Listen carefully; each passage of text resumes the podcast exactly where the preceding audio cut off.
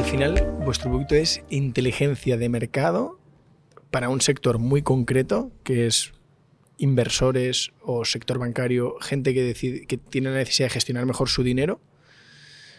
Y todo es en base a datos que habéis procesado, pero que, los cogéis tal cual de fuentes fiables y, y, que de alguna manera ah, ni siquiera alteráis, con mucho categorizáis y clasificáis.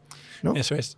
Eh, quizás matizaría, y nuestro cliente es institucional, es decir, es inversor institucional, es decir, gente que se dedica profesionalmente a la inversión.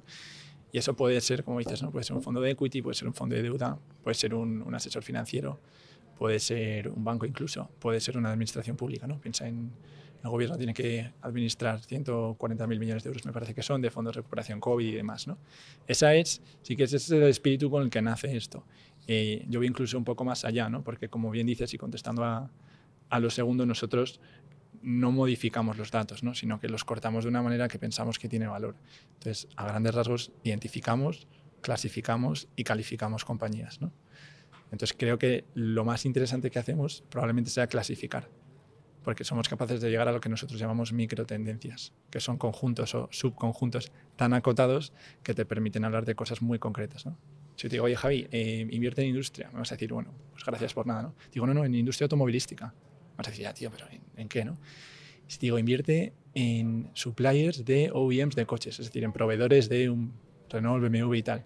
Es que hay cientos. Y el, el mismo Bosch hace... Eh, faros para coches y también te hace las, los sensores de aparcamiento, ¿no? el que te hace pipi, pipi, pipi, que parece que te vas a dar con, con la columna. ¿no? Entonces nosotros vamos a una cosa mucho más concreta, ¿no? Entonces te decimos, oye, invierte en bioestimulantes, ¿no? Que para nosotros es una microtendencia que contiene 27 empresas. Entonces, te, ¿por te digo que va un, un, paso más allá? Porque el caso de eso no es solo financiar o invertir en financiar o invertir en esas empresas, sino que puede ser incluso segmentar. ¿no? Tú puedes tener una estrategia comercial y decir, oye, ¿a qué clientes voy? Qué clientes quiero digitalizar, en, qué clientes puedo colocar mis, mis productos, a quién quiero vender. Entonces, igual ahí te, te, interesa menos la parte de calificación, eso último que hacemos, y más la parte de clasificación, es decir, cómo corto yo y cómo hago mi estrategia. Puede ser estrategia comercial, puede ser estrategia de, crecimiento y demás. Entonces, sí, de momento sector, te diría, de, de inversor institucional, pero creo que, que tiene más recorrido incluso, ¿no? Qué bueno. Oye, Juan, no te he presentado, te voy a presentar. Eh, Juan Moreno, que nos vienes a contar la historia de Mscope. Pero antes de que profundicemos en esto que me estás contando, que yo creo que la gente ya tiene una pincelada un poco de por dónde va el, el producto, pero le habrán surgido mil dudas. Diciendo, estos tíos, estos tíos es, es, diferente. Esto no es un informe de mm. JP Morgan de 80 páginas que cuesta una fortuna. Esto, esto, es otra cosa. Esto, y aparte es mucho más, más nicho. Antes de que me cuentes todo esto, eh, ¿Cómo llega alguien como tú a, liderar esta empresa en un sector tan poco eh, tecnológico, o por lo menos mm, tan ajeno al SaaS, que es el, producto que comercializáis? ¿Cómo te formas? ¿Cómo son tus inicios en el sector financiero y cómo acabas llegando aquí? Cuéntanos un poco. Muy bien. Pues mira, eh, yo diría que es una concatenación de, de hechos, algunos muy esperables y, y otros puro azar, ¿no? Entonces te cuento, yo, yo estudié ingeniería industrial en, en Madrid, en la Politécnica, ¿no?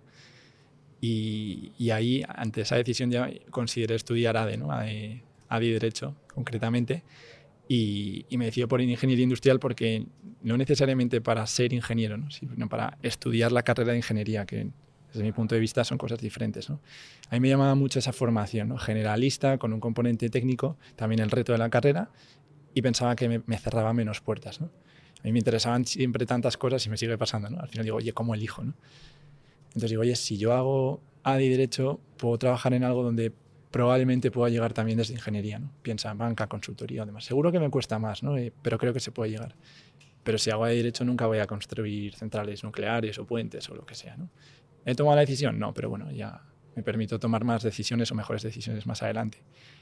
Entonces hago industriales y cojo también la especialidad más generalista, ¿no? más enfocada a gestión o este tipo de cosas.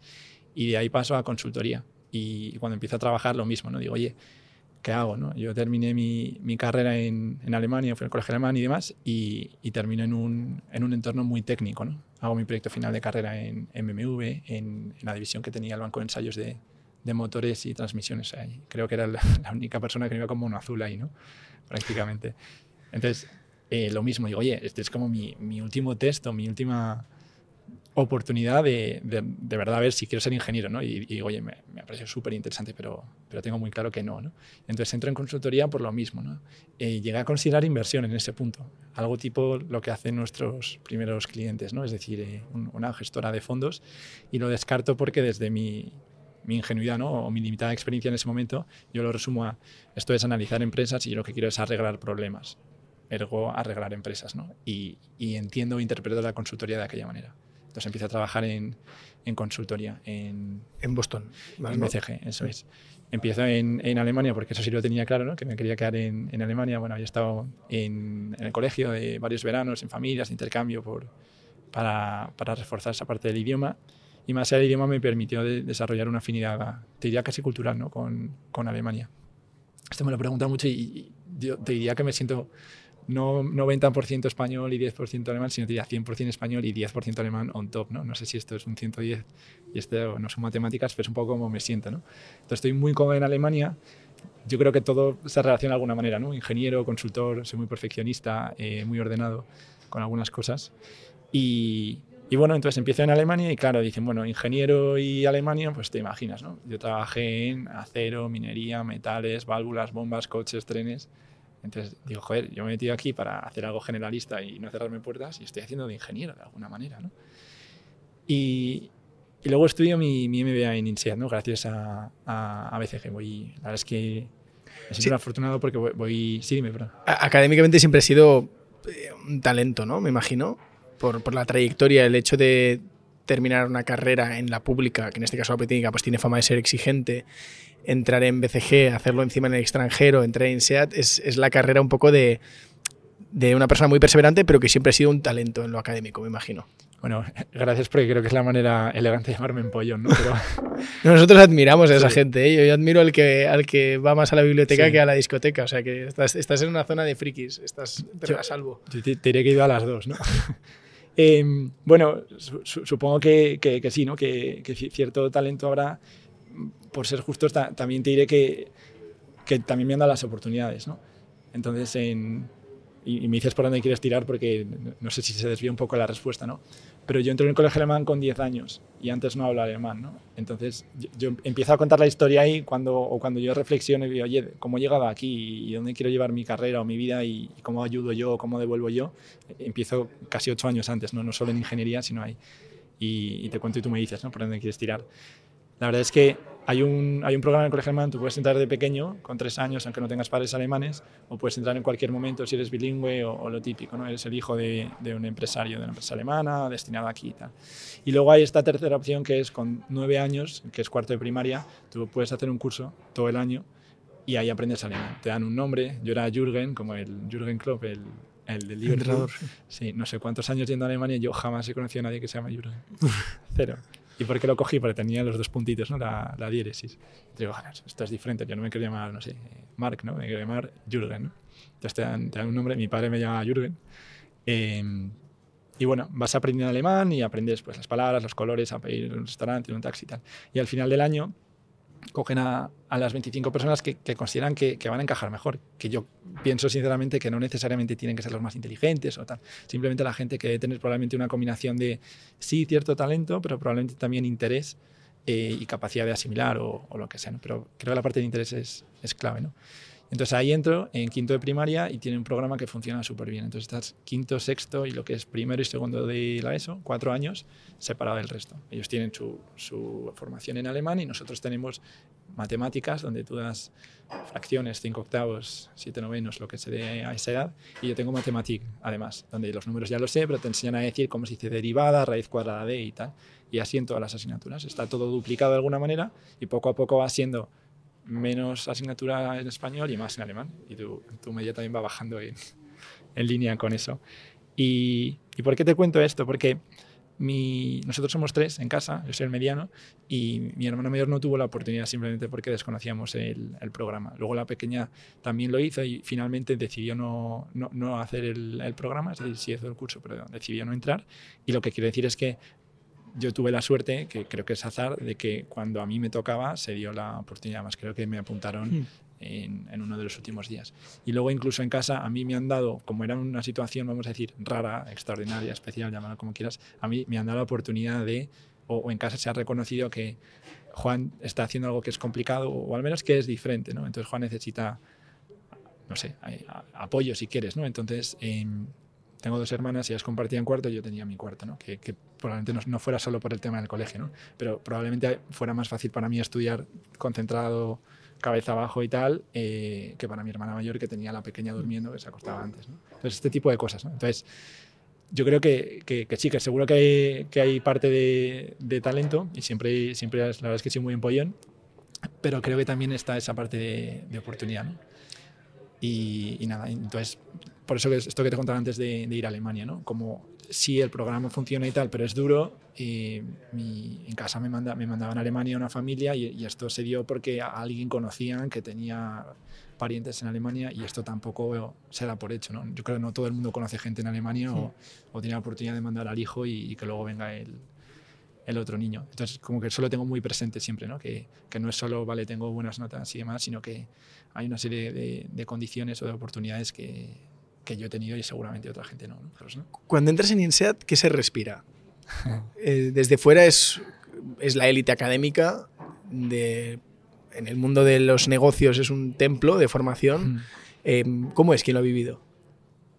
Es, es, un año increíble, ¿no? Y yo, yo, diría que lo que se respira es eh, FOMO, ¿no? Este fear of eh, missing out, ¿no? La gente dice, oye, he hecho una serie de sacrificios para llegar aquí y, y, unos más que otros, ¿no? Entonces, como mínimo, tú estás un año fuera de, y en este caso un año, ¿no? Hay otros medidas que son dos años. Estás un año fuera de tu vida, es decir, estás un año fuera de tu familia, de tus amigos, novia, mujer, lo que sea, hijos en, en muchos casos, estás un año sin, sin sueldo y y en mi caso, insisto, ¿no? súper afortunado porque yo iba becado por, por BCG, por la empresa, y encima me dan la oportunidad de ir. O sea, creo que son dos cosas, ¿no? Excedencia y, y beca, ¿no? Había gente que ibas con excedencia pero sin beca, encima se tenía que financiar eso, en un año donde no cobras, ¿no? Entonces, como sí. doble impacto económico, si quieres. Y te diría también que hay, hay, gente que tuvo que dejar su trabajo para ir porque en su trabajo no, no se entendía o no se respetaba esto, ¿no? Entonces, yo diría que la gente va con una mochila muy, muy pesada, ¿no? Y, y, con otra mochila, si quieres, cargada de eh, ganas, ideas y tal. Entonces, yo creo que la gente va muy preocupada por hacer lo máximo posible porque hay muchas expectativas que recaen sobre ellos, ¿no? De esa, esa, familia que dejan atrás, incluso esa gente que quizás no está tan directamente impactada, ¿no? Pero los amigos y demás, ¿no?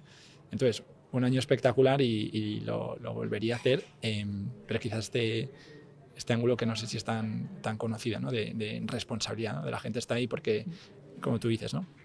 Ha dado el paso, tiene unas ganas, ha tomado una serie de decisiones de carrera, de preparación, que el, el, el proceso no es, ni, no es ni corto ni sencillo, ¿no? Pero bueno, yo creo que, el, que es gente muy consciente de, de, la oportunidad que tiene ante sí y, y ganas de comerse el mundo y, y, perfiles muy diferentes. Nosotros éramos en una promoción de 500 personas, 89 nacionalidades, ¿no? Entonces, eh, espectacular. ¿Qué aprendiste? Cosas que tengas presentes. Hmm. Ha pasado el tiempo, pero cosas que te has llevado y, y recuerdas. Pues mira, yo, yo, me llevo sobre todo la experiencia vital, ¿no? Eh, que, que, no sé si es políticamente correcto, pero es, es mi caso, ¿no? Y también aprendí un montón de finanzas, ¿no? Siendo ingeniero y es otra cosa que, que buscaba y, y, luego amigos y, y, contactos incluso, ¿no? Yo, yo diría que amplitud de miras, ¿no? Mi, mi casa probablemente era un poco, ya, ya era un poco extraordinario por esto que te cuento, ¿no? de, de alemán y demás, entonces, pero no deja de ser un contexto o un marco europeo. ¿no? Yo fuera de Europa había estado en Estados Unidos una vez y, y nada más. ¿no? Entonces, ver que el mundo no se limitaba solo al occidente, si quieres, o a, o a mi concepción de lo que no era occidente, ¿no? Entonces, yo piso África y Asia por primera vez y visito 18 países, creo que son ese año, 10 de ellos en Asia. Eh, vivo dos meses en Kenia, entonces, ver qué más hay y que no es todo blancos en Occidente, en banca, consultoría, despacho de abogados o opositando o lo que sea. ¿no? Entonces, te, te, diría que una amplitud de miras todavía mayor y, y por tanto, tomar conciencia de todas las oportunidades que hay. ¿no? Es decir, ¿qué, ¿qué, más se puede hacer? Y no solo a nivel profesional, ¿no? que también es, es, un poco lo que se respira en INSEAD y creo que es normal y, y legítimo que así sea, sino también qué, qué puedes hacer con tu vida. ¿no? Había, había gente que como yo digo, se había pasado el juego, ¿no? Se dice, oye, pero, pero ya, ya, está, ya, ya estás en el éxito tal y como se comprende hoy el éxito en, en Occidente, ¿no? Y había gente que decía, ya, pues que yo quiero crecer o, o, yo quiero apoyar a mi familia, gente venía con negocio familiar o tengo unas expectativas que cumplir de mi familia o un negocio que heredar, quiero devolver a la comunidad. Eh, yo ya he ganado todo el dinero que podía ganar en Londres, típico, ¿no? Banca inversión, y, y yo vengo aquí a realmente a otra cosa, ¿no? A, a, ver qué puedo hacer con mi, con mi talento y cómo puedo devolver, ¿no? Y a mí eso es algo que me llama mucho, ¿no? ¿Cómo, cómo puedo devolver a la sociedad? ¿no? A, a, ti ese punto de existencialismo, del sentir, ahora hablaremos, pero tienes 31 años, es muy probable que tú a los 40, 45 llegues a un punto en el que digas, bueno, a nivel laboral creo que he llegado a, las, a los objetivos que me había marcado. Y ahí hay una fase como de, de, de soledad, a veces de existencialismo. ¿no? Un poco de que te toca mmm, reformular tu propósito o, o, o, fijarte nuevos objetivos. ¿Eso es algo que te inquieta? ¿Es algo que tienes presente? ¿O todavía mm. el foco es seguir y eso está lejos? Mira, no, no, me inquieta por varias razones. Yo diría lo, lo primero porque eh, bueno, que, que, creo, creo que no, ¿no? Creo que en 10 años todavía me, me quedará mucho por, por, hacer porque hoy en día hay tantos caminos y, y, y tanta amplitud ¿no? y, y tanta gente que lo hace más, más, más, lejos o más grande. Tal. No siento una necesidad de llegar a la cima y tampoco, si es que eso existe, ¿no? El, el, lo más arriba que puedas o lo más lejos. Sí, o sea, hablamos con, con sí. convencionalismos, pero sí. es lo que todo Entonces, el mundo entiende. Si lo, si lo ves como jerarquía o algo así, no, no, no necesito ser, estar en la cima del, yo qué sé, del IBEX, por ejemplo, del Fortune 500, una cosa así, ¿no?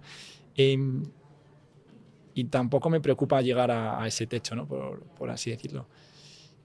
Por varias razones. Yo diría lo, lo primero, porque creo que el, el, el, ámbito profesional es uno de, de muchos, ¿no? Y, y, sinceramente es uno al que, al que yo le doy mucha importancia porque me, me, me, gusta, ¿no? Y a mí me gusta trabajar y me gusta sacar cosas adelante. Eh, me gusta relacionarme mucho en el trabajo con, con, la gente, ¿no? Y conocer a la gente y, y crecer con la gente, ¿no? Pero está el ámbito familiar, está el ámbito espiritual, religioso, eh, amigos. Entonces, creo que hay tanto que con 45 o 50 años eh, tendré muchísimo que mejorar, que aprender y, y que vivir más allá de, del plano profesional.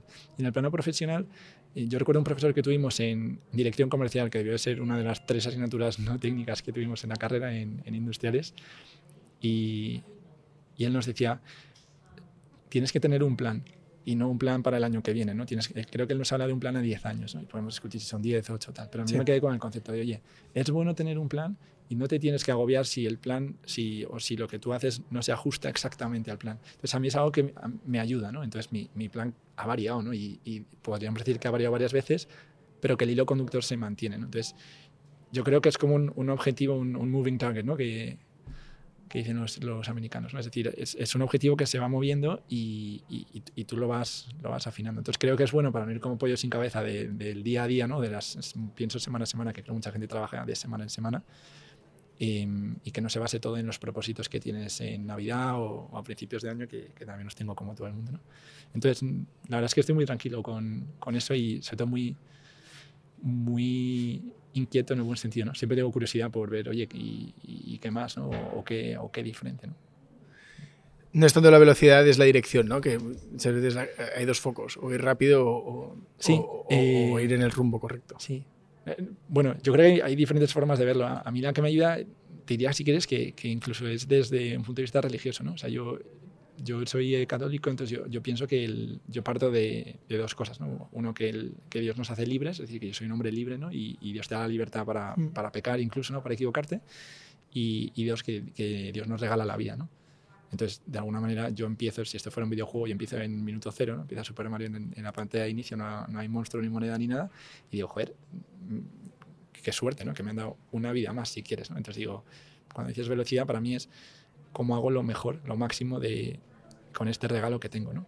Eh, ese para mí es como mi, un poco lo que me, me, dirige, ¿no? Entonces, por eso te decía, por supuesto, en el ámbito profesional, porque creo que también a través del ámbito profesional puedes tener un impacto positivo en, en la gente.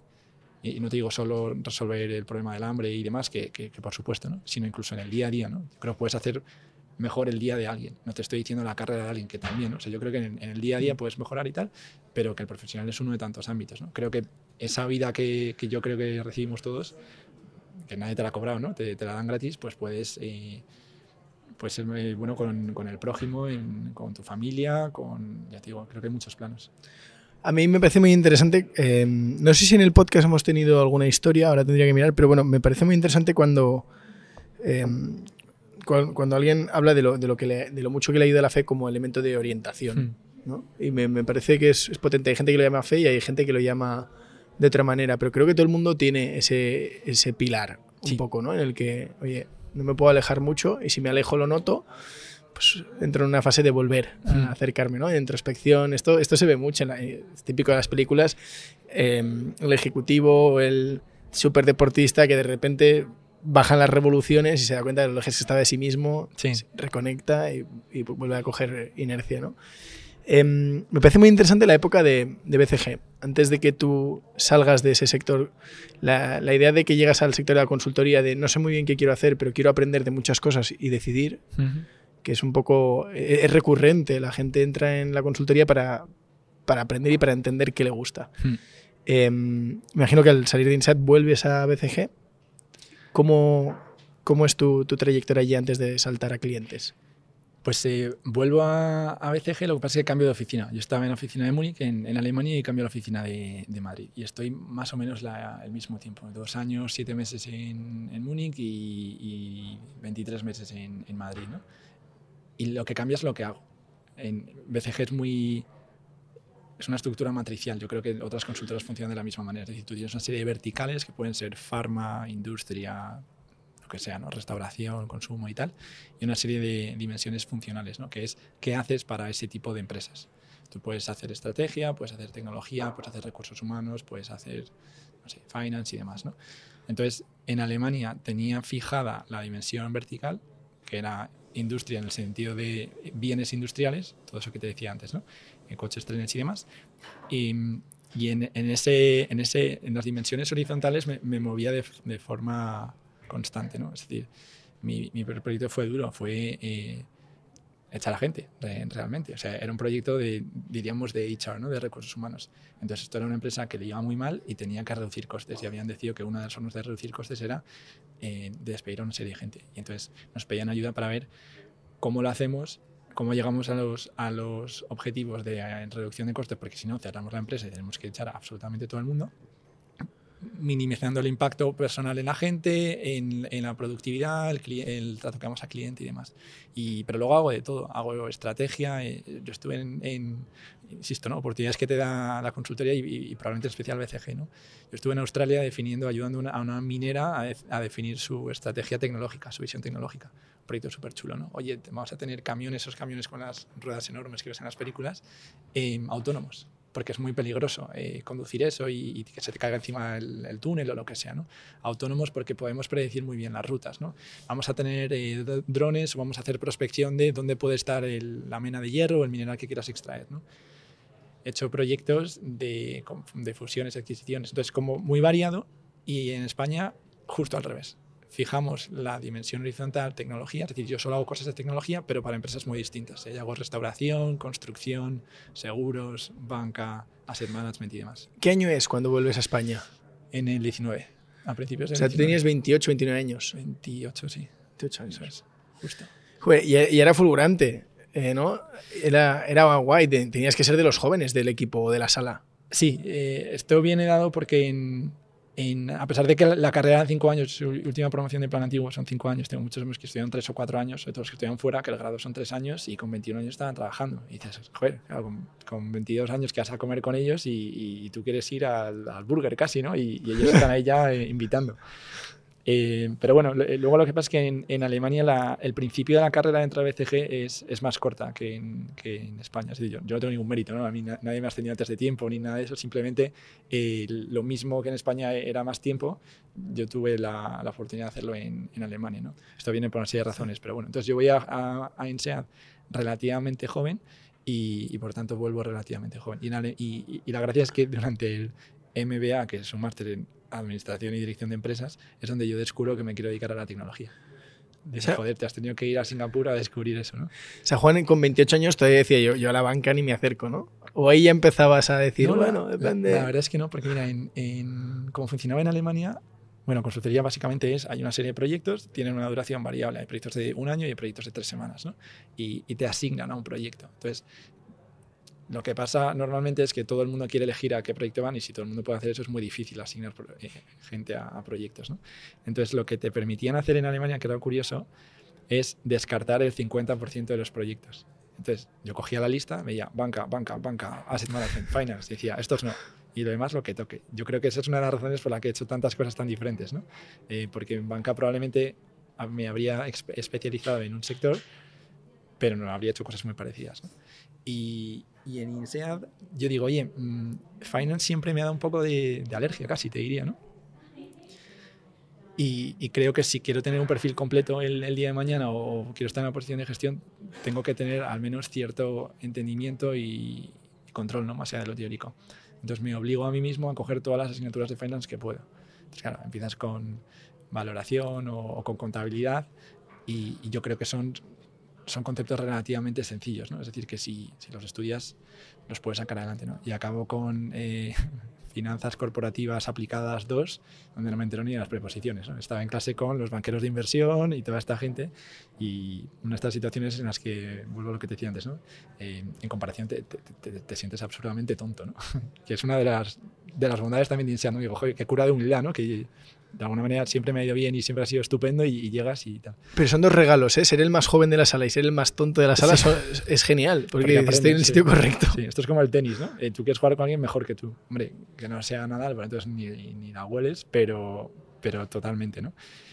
Entonces, yo creo que esto probablemente ha sido una constante ¿no? a, a, lo largo de mi, de mi carrera. Yo estaba en, en, el colegio y he dicho, joder, todo el mundo habla mejor que yo eh, alemán estaba en la universidad y que llegas ahí con tu nota fantástica de selectividad y te dan por todos lados, ¿no? eh, y no pruebas ni recreo.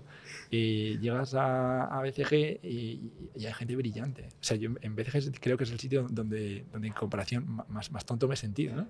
Y, y, bueno, al principio, sinceramente, las primeras semanas digo, oye, ¿te acuerdas que de esto que decía del, del objetivo que se va moviendo? Yo entré en BCG y digo, a ver si no me echan dentro de una semana. Y luego digo, a ver si no me quemo dentro de un mes, porque se corre un montón, ¿no? Y luego digo, bueno, a ver si me gusta. Y luego digo, bueno, a ver si me ascienden. Y donde te ascienden en ese segundo nivel es donde podías optar al MBA, ¿no? A ver si me puedo ir de MBA, ¿no? Y eso termina en un, eh, a ver si me pueden ascender otra vez, que ya pasas a gestionar equipo y es algo que me, a mí me llamaba mucho. Esto que te decía antes de hacer crecer a la gente, de relacionarte con gente en el mm. trabajo y que no sea solo soy muy bueno en Excel, ¿no?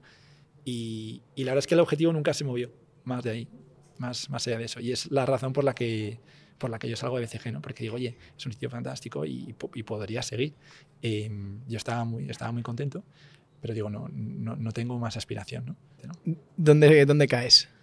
Entonces ahí tengo la suerte de ir a mi último cliente, lo cual es un salto relativamente sencillo. ¿no? Entonces eh, yo de ahí voy a Allfunds, que es un, una WealthTech, hacen intermediación de fondos de inversión y fue mi último cliente, ahí estuve un año y cuarto, lo cual es mucho, es un proyecto largo dentro de... de me, me, hace gracia, sí. porque te acuerdas de todas las fechas, de todos los números, y, y por ejemplo, decir ah. un año y cuarto solo lo diría un ah. ingeniero. Sí. Como te he dicho, estuve 23 meses en la oficina de Madrid, ¿no? Sí. Sí, la verdad es que tengo, no sé, para estas cosas tengo, tengo buena memoria. También para la, la gente, ¿no? Eh, para las caras, que todo el mundo dice, ah, soy malísimo con los nombres y las caras. Macho, yo tengo que disimular sobre todo cuando en la época hasta dices biblioteca y discoteca, entonces en época de discoteca yo me acuerdo de todo el mundo, o sea, para guapa o fea, ¿no? Entonces, a veces es, Juan, nos conocemos y, o sea, yo sé cómo Me queda raro que me acuerde si te he visto una vez hace tres años. Es que ¿no? yo me acuerdo de cómo se apellida, ¿no? Y, y, dónde nos conocimos. Pero claro, parece que soy un acosador. Entonces yo, ah, sí, Ana, ¿no? Y sé que se llama María perfectamente, ¿no? Y, pero con ellas y con ellos, ¿no? Y, pero bueno, anécdota, ¿no? Y, y, eso, eso es lo que me, me lleva a salir de, de BCG. Entonces te, te, diría que me preguntabas antes, ¿no? Eh, INSEAD es un... Yo en INSEAD me di cuenta de que quiero volver a España. Estaba súper arraigado en Alemania. Yo tenía trabajo alemán, casa en Alemania, eh, novia alemana. Eh, yo mucha gente pensaba que ya no volvía, ¿no? Y eh, la otra cosa que descubres es esto que te digo de la tecnología, ¿no? Igual que cojo estas asignaturas de finance, también cojo cosas de, de tech, ¿no? Pues ya y demás, pero ya lo empiezas a ver en un, en un, entorno un poco más aterrizado y no solo lo que lees en el periódico, lo que ves en algún proyecto y tal, ¿no? Y luego en, en, Singapur, en y en esa zona, ese entorno, ¿no? Indonesia y demás, sí que hay un, un ecosistema tech eh, brutal. ¿no? Probablemente muy desarrollado en, Singapur y mucho más incipiente en, Filipinas o en Indonesia o así. De hecho, yo, yo, mis prácticas de verano las hago en una, startup tecnológica en Kenia. Entonces, eh, bueno, aquí ves que voy mezclando cosas, ¿no? esa inquietud y ese voy a aprovechar al máximo este regalo que es la vida y él quiere ver cosas diferentes. ¿no? Y, en, y en Kenia la, tecnología que vemos es de juguete, ¿no? pero es justo lo que busco, ¿no? el, poder aportar yo algo, porque si me hubiese ido a Silicon Valley en las prácticas de dos meses, dime tú yeah. qué hubiese hecho, ¿no? Mover una, para darme cuenta que me gustaba la tecnología eh, pero es un poco lo que me lleva a, a, cambiar a Madrid. Entonces en Madrid me voy, evidentemente cambio de oficina y en, en BCG estoy en, en, ese equipo de tecnología que es cómodo y con All Fans, que es una empresa con un componente tecnológico potente. ¿no?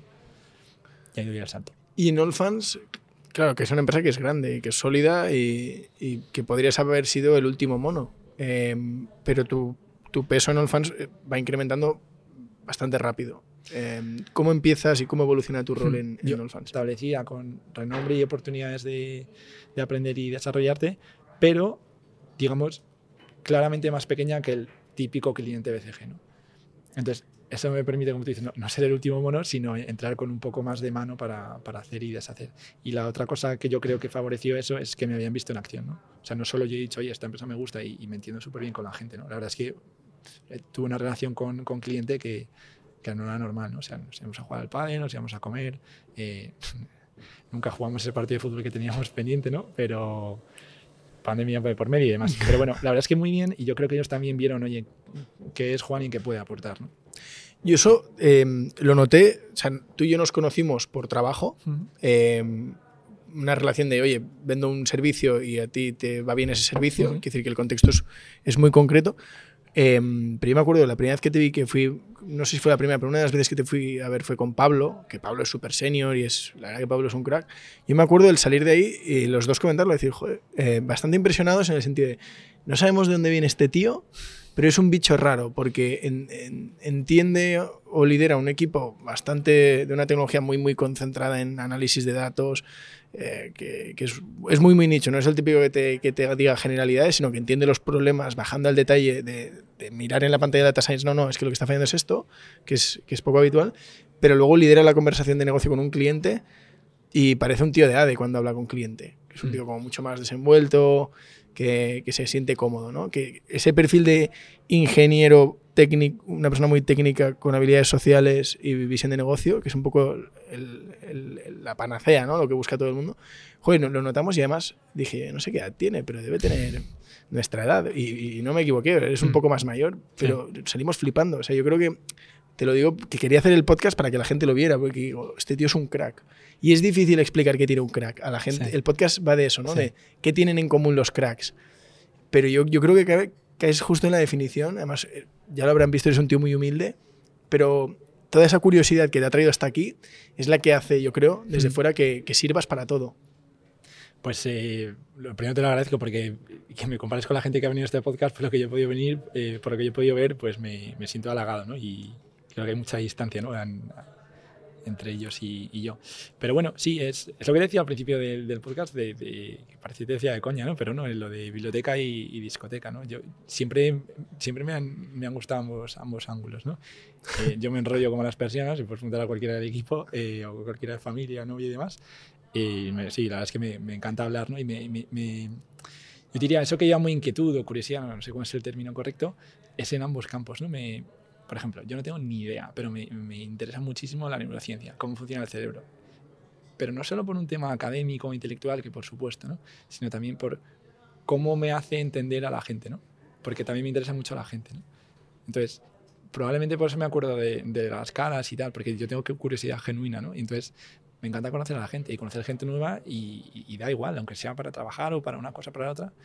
Y entonces probablemente e, esas esa inquietud tan rara que tengo, tan, como sea, tan exacerbada en ese sentido, hace que sí, que me ayude a, a ir más, te diría, más en profundidad en lo técnico y también en lo personal. ¿no? Hmm.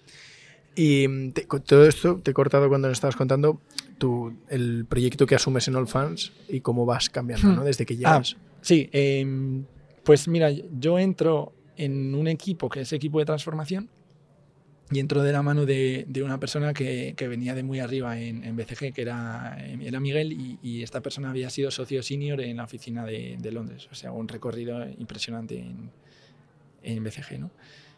Entonces, esta persona en, en, aquel momento es el director de, de transformación y, claro, eso facilita. ¿no? A mí es una persona que me ha visto trabajar porque él era, si quieres, el responsable del equipo dentro del cliente que trabajaba, con el que trabajamos nosotros. Entonces me ha visto en acción y, también joder, tenía un contexto, un, un, background, como se dice, similar. ¿no? Y, a los pocos meses pasó a trabajar con el, con el director de tecnología, el, CTO, eh, que este es también con un, perfil de alguna manera equivalente, porque venía de, de McKinsey, parecía, parecía, que lo hacíamos apuesta, ¿no? Em, una personalidad muy diferente y, un estilo de trabajo muy diferente. Te diría diferente a, este primero eh, y, seguro muy diferente a, a, mí, ¿no? Entonces, de alguna manera digo, oye, joder, yo siempre he pensado mucho que hay que seguir a la persona, eh, no tanto el rol o, la empresa o demás. O sea, yo siempre he tratado de trabajar con gente, lo que decía del tenis, ¿no? Que tiren de mí, gente a la que yo admire, pueda aprender y, y, me quiero sentir, el, como decíamos antes, ¿no? el, el, tonto porque creo que es como, como mejoras, ¿no? Entonces, a mí me, me, me, rompió un poco los esquemas, ¿no? Porque, joder, yo he venido a trabajar con, con este hombre y por una serie de circunstancias acabo trabajando con, con esta otra persona que ni, ni, bien ni mal, simplemente digo, diferente, ¿no? Entonces, vamos a ver. Y la verdad es que tengo una, una experiencia maravillosa, ¿no? Y, eso es con, con eh, Mariano, el, el CTO de All Fans, y la verdad es que he aprendido latín eh, de él. ¿no? Entonces, eh, al final acabo trabajando con, con este hombre, con, con, Mariano, responsable de tecnología, y ya paso concretamente al equipo de tecnología. Entonces, sigo haciendo transformación, pero de alguna manera acabo haciendo la transformación de tecnología o los proyectos de transformación tecnológica. ¿no?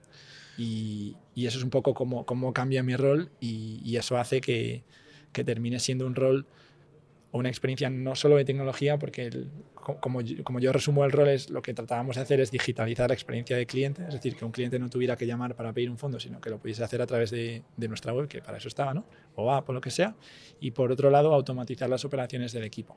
Es decir, que una vez un cliente ha pedido un fondo, sea por teléfono o idealmente por web, los diferentes pasos donde tenían que intervenir los diferentes equipos. ¿no? Pues el cliente más cara cliente, cara a la gestora, eh, legal, había que hacer una serie de comprobaciones, KYC y demás cómo gestionamos eso sin que sea, te lo he pasado en Excel, no me acuerdo, he sobrescrito la versión, sino que fuera una herramienta automatizada. ¿no? Y eso significa que tienes que hablar con un montón de gente, ¿no? que, creo que ha quedado claro que, me gusta. ¿no? Entonces, ahí acabo metiéndome en, muchos equipos diferentes. ¿Qué es esto de una fintech um, SaaS para pymes? O sea, tiene muchas etiquetas. Vamos a aterrizar qué es, cuál es vuestra misión es ayudar a inversores a, invertir. Invertir en pymes concretamente, como tú dices, es decir, pequeñas y medianas empresas. No nos centramos en startups ni en grandes empresas por, por una serie de razones. Em, por simplificar, te diría quizás dos. Pensamos que el mercado, o sea, la economía española la mueve el tejido pyme al final. ¿no? Hay, hay, muchas grandes empresas y el IBEX tiene un, un tamaño muy significativo, pero yo diría que la mayoría del tejido empresarial del, del, país es pyme, ¿no? Y hay mucha oportunidad para los inversores y nosotros pensamos, por supuesto, en los inversores porque es nuestro cliente, pero también en, en, la empresa, ¿no? Si esas empresas necesitan ayuda en la forma de financiación, pues qué, qué, qué bonito poder ayudar ahí, ¿no? Y, y, voy un paso más allá, ¿no? Y esto puede sonar un poco utópico, ¿no? Pero de alguna manera lo que decimos es, si llevamos a inversores profesionales a invertir mejor, pues oye, más, eficiente para ellos, hacemos dos cosas, ¿no? inteligencia y automatización. Ahora te cuento. Es decir, si ellos invierten de una manera más dirigida y lo gestionan de una manera más eficiente, pues menos coste y también mayor retorno porque van a invertir en una empresa mejor. Segundo propósito, si conseguimos capitalizar o que esas empresas que buscamos nosotros, ya te cuento también, de alto crecimiento, reciban esa financiación que típicamente es lo principal que les falta para hacer posible ese crecimiento, pues encima estamos generando, insisto, nosotros no invertimos, de una manera indirecta, un impacto empresarial positivo. Y, y tres, si te crees estas dos premisas anteriores, realmente estás eficientando de alguna manera la asignación de un recurso finito a, un destinatario finito también. Es decir, no tienes millones para todas las empresas o todas las pymes del país. Entonces, si consigues que esa inversión se dirija a las empresas que van a generar más crecimiento, ese crecimiento se va a traducir a lo mejor no en 200, sino en 205 puestos de trabajo. No en cuatro plantas en una provincia a lo mejor menos representada desde el punto de vista empresarial, sino en cinco plantas. ¿no? Entonces pensamos que eso incluso tiene un impacto social. ¿no?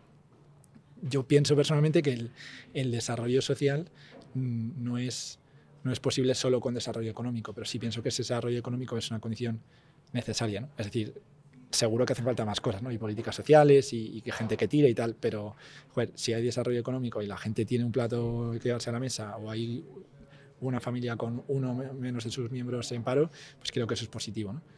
Eh, entonces, respuesta un poco filosófica, pero lo que hacemos, mm. te diría, es ayudar a, a inversores a identificar pymes de alto crecimiento. O sea, vosotros también por hacerlo un poco más gráfico, eh, que ojalá dentro de 10 años el BME Growth o el, MAP sea, vamos a fortalecer ese, o sea, el mm. IBEX. Ojalá que le vaya bien, que crezca, pero lo que queremos es más, más salidas a bolsa de pequeñas empresas con, de alto crecimiento.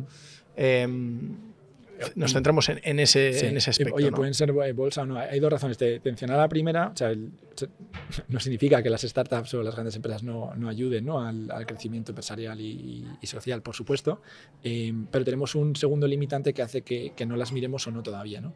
y es que nosotros buscamos alto crecimiento o muy alto crecimiento. Cuando hablo de muy alto crecimiento, estamos identificando empresas con un crecimiento anualizado de ventas o beneficio del 20, 30, 40, 60%. Eso es una barbaridad. ¿no? Sí, sí. Entonces, eh, las grandes empresas típicamente no muestran ese crecimiento, porque ya son empresas maduras, ¿no? En, en términos relativos, y las pequeñas empresas, o sea, las, las startups, por supuesto, pueden hacer eso y mucho más. Caso está de los unicornios y demás, eh, pero la, la forma en la que nosotros lo hacemos es en base a analítica, ¿no? analítica del dato. Entonces, las startups, por definición, que van muy bien, van, suelen ir muy bien, muy rápido. ¿no? Entonces, no tenemos un histórico como, como para predecir. Encontramos que esas startups es difícil generar una opinión realmente fundamentada en datos. ¿no? Claro, sobre todo porque en el caso de las startups es probable que veáis eh, crecimientos súper agresivos, pero en, eh, co- con un balance poco saludable, ¿no? Es decir, bueno, si todo es a costa de deuda o, Sí. o de márgenes Eso también, ¿no? bajísimos, ¿no? Hay un EBITDA en el Sí. del que me pueda fiar. Me imagino que todo eso hace que no, que al final no sois un VC o un business angel, ¿no? Mm. Que, que lo que juega es a tirar monedas y, y tira muchas pues para, para ver si sale cara, ¿no? Eso es, o sea, con el caso de uso con el que hemos empezado, que es este que hablábamos al principio, ¿no? de inversor institucional, lo que ellos necesitan es un histórico, ¿no? es decir, un, un fondo de deuda, un, un fondo de equity, un fondo social, eh, un fondo de growth que trabajamos con ellos, lo que buscan es un, un recorrido, ¿no? es decir, una inercia positiva de 3, 4 o 5 años, si es de 10 años, fantástico, ¿no? que te diga, oye, esta empresa viene haciendo las cosas bien y, y- y lo que quieres ver al final es una, una curva ascendente en, en ingresos y en, y en beneficio. Porque típicamente lo que hacen estas empresas es entrar a formar parte del, del capital social si, si lo que hacen es equity y, y salir a los pocos años. ¿no? Entonces tú quieres, quieres aumentar esa, el valor de, de esa inversión. Vamos al producto. Sí. El producto, ahora no nos dirás, pero ¿sabes lo que es TKR? TKR, bueno, yo me imagino, un- no lo he visto el producto, ¿eh? pero me imagino un TKR, un, un Bloomberg, ¿no? De un, un panel en el que yo puedo ver datos mm, en base a las a, los, a la segmentación que yo haga de mercado. Sé que, que- que puede ser Sí. enfocado en pyme, pero a lo mejor a mí me interesa más la automoción o me interesa más la genética, por decir algo, ¿no? Y, mm, y es una herramienta que no solo me va a ahorrar tiempo, sino que me va a dar datos que muy poco, ah, sería muy poco probable que, que yo hubiera obtenido por, por mi cuenta. Em, más o menos me imagino esa interfaz. Los retos. ¿De qué bebe esa interfaz? ¿Cómo hacéis que esto sea ca- casi casi un self-service de, de datos sobre empresas de alto crecimiento? Sí. Yo creo que la analogía que haces de, de Bloomberg, eh, insisto, ¿no? salvando las distancias y ojalá lleguemos un día, eso es buena. ¿no? O sea, lo que intentamos hacer es convertirnos un día en el Bloomberg de las pymes. ¿no? Es decir, en empresas privadas típicamente. ¿no? Entonces, lo que hacemos, como te decía antes, ¿no? es identificar, clasificar y calificar esas empresas en base fundamentalmente a, a datos financieros o datos económicos. ¿no? Estamos hablando de estados financieros, ¿no? cuenta de resultados, balance y flujos de caja. Estamos considerando otras, otras fuentes. ¿no? Eh, y teníamos, creo que el otro día, una buena conversación al respecto. ¿no? Oye, ¿puedo integrar aquí datos reputacionales o temas de, a través de noticias? ¿Puedo traer aquí datos de, de, de otra índole, ¿no? que no sea necesariamente financiera? Entonces, lo que hacemos es, diría dos cosas desde el punto de vista del- de lo que aporta, ¿no? cuando decías antes lo- el tema de los datos. Por un lado es cómo presentamos datos a los que sí tendrías acceso, pero te costaría mucho tiempo eh, y, y esfuerzo formarte una opinión sobre una microtendencia, sobre un sector de actividad económica o sobre una empresa o, o todas las anteriores eh, sin, sin nuestra ayuda. Es decir, no, insisto, no manipulamos el dato ni saco un dato que, que nadie tenga. ¿no? Y por otro lado, sí que tratamos de eh, generar inteligencia adicional o incluso superior, incremental, a través de acceso a, a dato privado. ¿no? Entonces, el, el reto que, que, tenemos probablemente sea doble. ¿no? Uno es de, de exhaustividad, es decir, cómo consigo presentarte un conjunto lo suficientemente válido como para que tú digas, no sé, imagínate que te digo equipos de fútbol eh, y te presento los 18 equipos de la liga. Vas a decir, ya, pues es que son 20. Aquí falta, no sé, falta el Athletic y, y falta el Villarreal, ¿no? Entonces, eso sería algo incompleto. ¿no? Te hablo más de, estamos construyendo una forma que queremos que tenga el mínimo sesgo posible. Yo creo que es imposible eliminar el sesgo al, al 100% y, y, que los algoritmos también tienen sesgo, pero lo que hacemos o lo que tratamos de hacer es que tenga el mínimo elemento humano, ¿no? O sea, que, el, humano esté en el concepto, en la conceptualización de qué debe hacer el algoritmo, ¿no?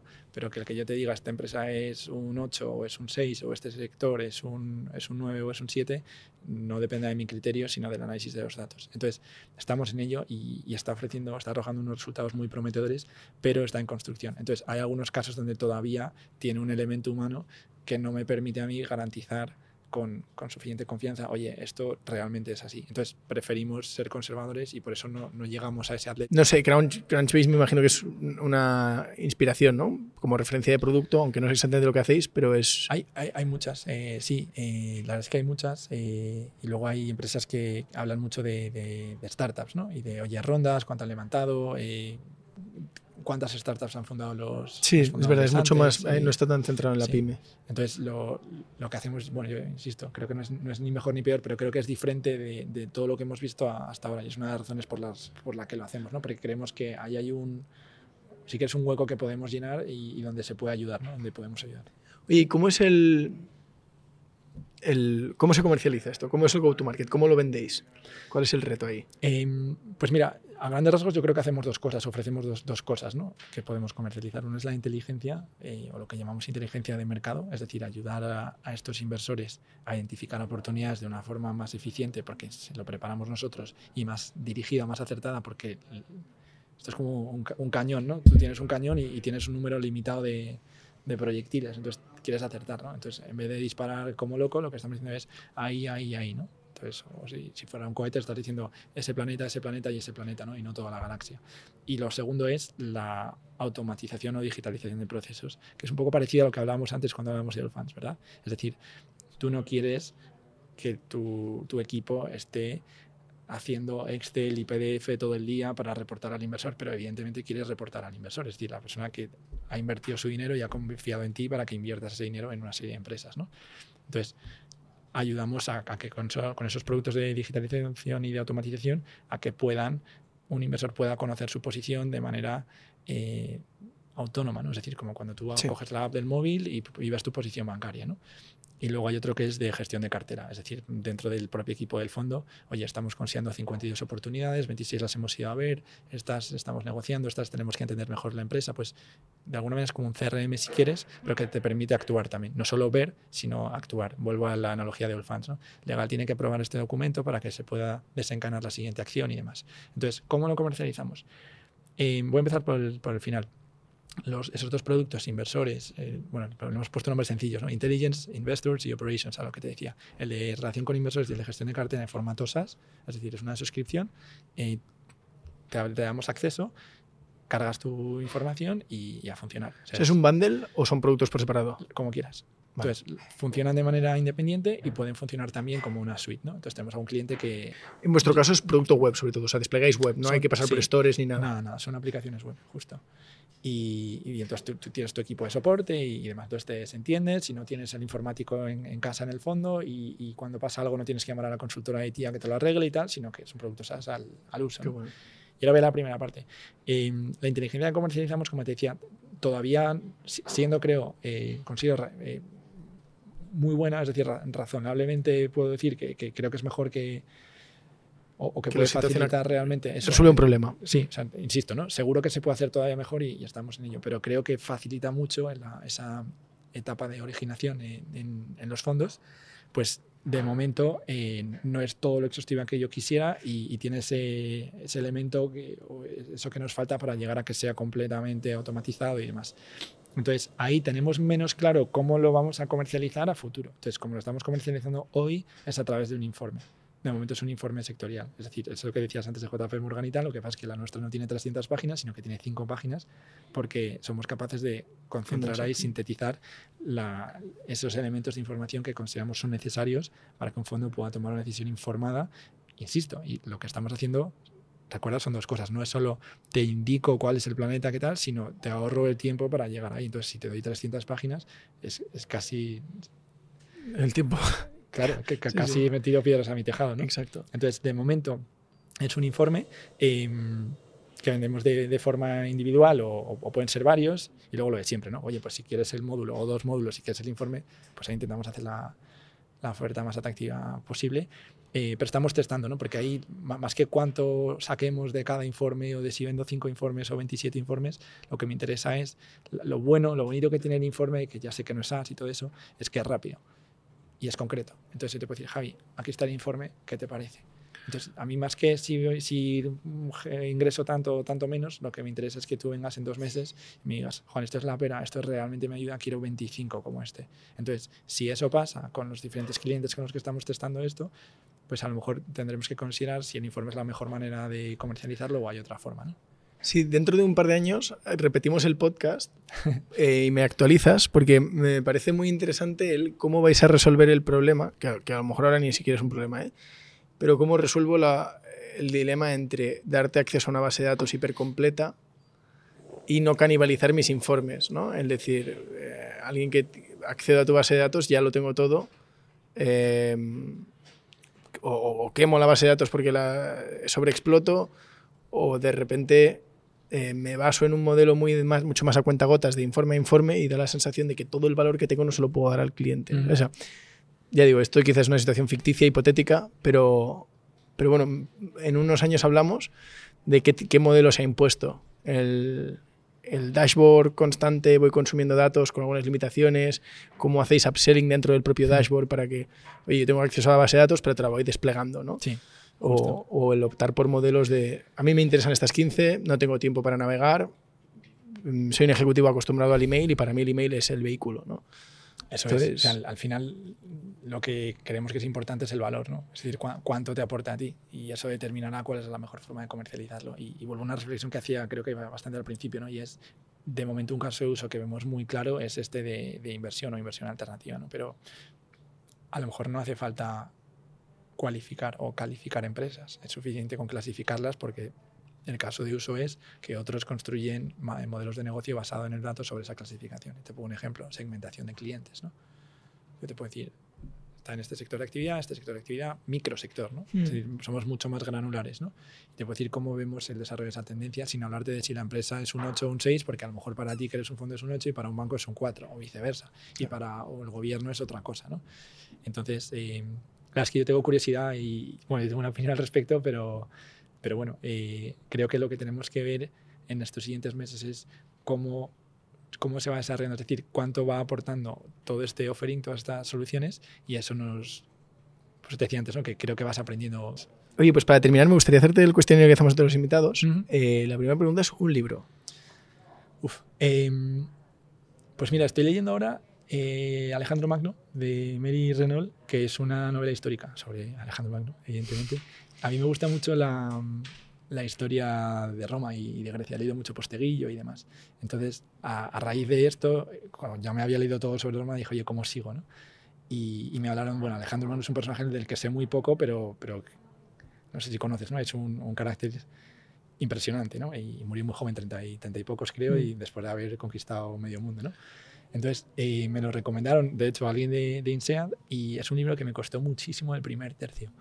Además lo leo en ebook, oculto las páginas porque me quiero meter de verdad en, en, la historia y no sé cuánto llevo ni cuánto queda. Y es un libro que estaba a punto de dejar. Pero como me habían hablado tan bien y sobre todo tengo tanta curiosidad de qué puedo aprender yo de ese personaje y, y creo que es, que es, no sé, casi nuestro deber, ¿no? Formarnos en mm. historia, seguí, seguí y, y, tío, hace unas semanas pasé una página y ahora es un pasapáginas. O sea, de repente clic y, y, lo devoro. Yo leo todas las noches. Qué bueno. Sí. Yo lo único que sabía de, bueno, lo único que he oído de Alejandro Magno, más allá de, lo, de sus hazañas, era que era un tipo absolutamente analfabeto e inculto, pero que se rodeó de la gente más inteligente de la antigüedad. O sea, pues, que, que, que, la clave de él fue que supo elegir a, sí. a, quien tenía al llado porque él no tenía muchos talentos. A él lo formó Aristóteles a él y un grupo de amigos, eh, bueno, eso se cuenta el libro, ¿no? Eh, Aristóteles, el propio Aristóteles. Entonces te cuenta cómo hablan de todo, ¿no? Pues de, de herbología, de planetas, de estrategia militar, de anatomía y, y bueno, es, es, un poco se, se muestra en, en, el libro, ¿no? Que seguro que hay parte de ficción, pero bueno, creo que se puede aprender mucho. Una canción. Uf, eh, difícil, ¿eh? Elegir solo una cosa.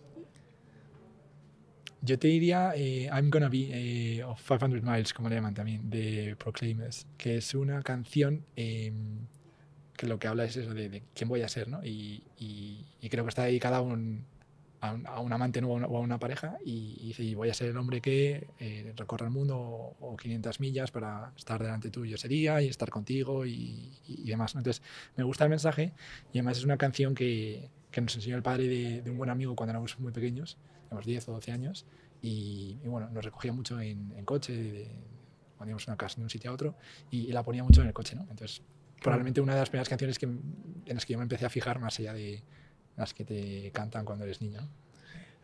Eh, ¿Tu aplicación favorita? Esa la tengo clara. Eh, OneNote. OneNote. ¿Ah, sí? Yo no uso papel, entonces escribo todo en. Tengo todo sincronizado y, y entonces eh, yo voy por la calle o imagínate que tú ahora me dices algo cuando terminemos y, y no tengo el ordenador delante. Yo lo tengo sincronizado y entonces escribo. En, en OneNote tengo todo. Tengo mis notas de absolutamente Ah, todo de, de trabajo. Tengo todo el máster en OneNote también porque no nos dejaban usar ordenador, pero tablet sí, ¿no? Entonces yo tenía la, la tableta apoyada y con el boli, vamos, con el pen este, qué bueno. y tengo todo el máster en, en OneNote. Eh, un restaurante. Eh, Uval. Ah, vale. Mira, no lo han Eh, dicho en el, en el podcast. Uval, V-A-L. eh, Y no está lejos de aquí, ¿no? Está, ¿no? Está en la Plaza de los Delfines. Es el restaurante de, creo que está en la Casa de Aragón o, algo así es. Sí, sí, sí. Y tiene un costillar de vaca espectacular y, y la verdad es que es un restaurante con el que me identifico mucho porque durante el desconfinamiento, o sea, cuando, o cuando el plan que se puede hacer es ir a comer, Zona 1, No. zona. O sea, no, nivel 1, ¿cómo era? Eh, Que ponían como nivel 1 quiere decir que puedes ir a correr. Sí, pues nivel- mira, ni, ni me, me acuer- acuerdo. Ni me acuerdo, creo que Sí, es sí, buena sí. señal, ¿no? Que manera selectiva. Pues eh, lo hemos trabajado mucho, la verdad. Y luego yo mi 30 cumpleaños lo celebré ahí con, con amigos y, y era un poco la gente con la que me había rodeado en, en esta época tan complicada, ¿no? En aquella época. Qué bueno. Entonces me, me trae buenos recuerdos. Y la última pregunta es lo- la última compra que has hecho en Amazon. Eh, ¿Tiene que ser Amazon o puede ser otra plataforma de e-commerce? Venga, se acepta. ¿Sí? lo que- Bueno, la, la última ha sido en, en Miravia. eh, y he ¿En? Miravia. Ah, está. Es, es un e-commerce de moda de, de Alibaba. He comprado una chaqueta para, para mi hermana pequeña por Reyes. Ah, qué bueno. Sí.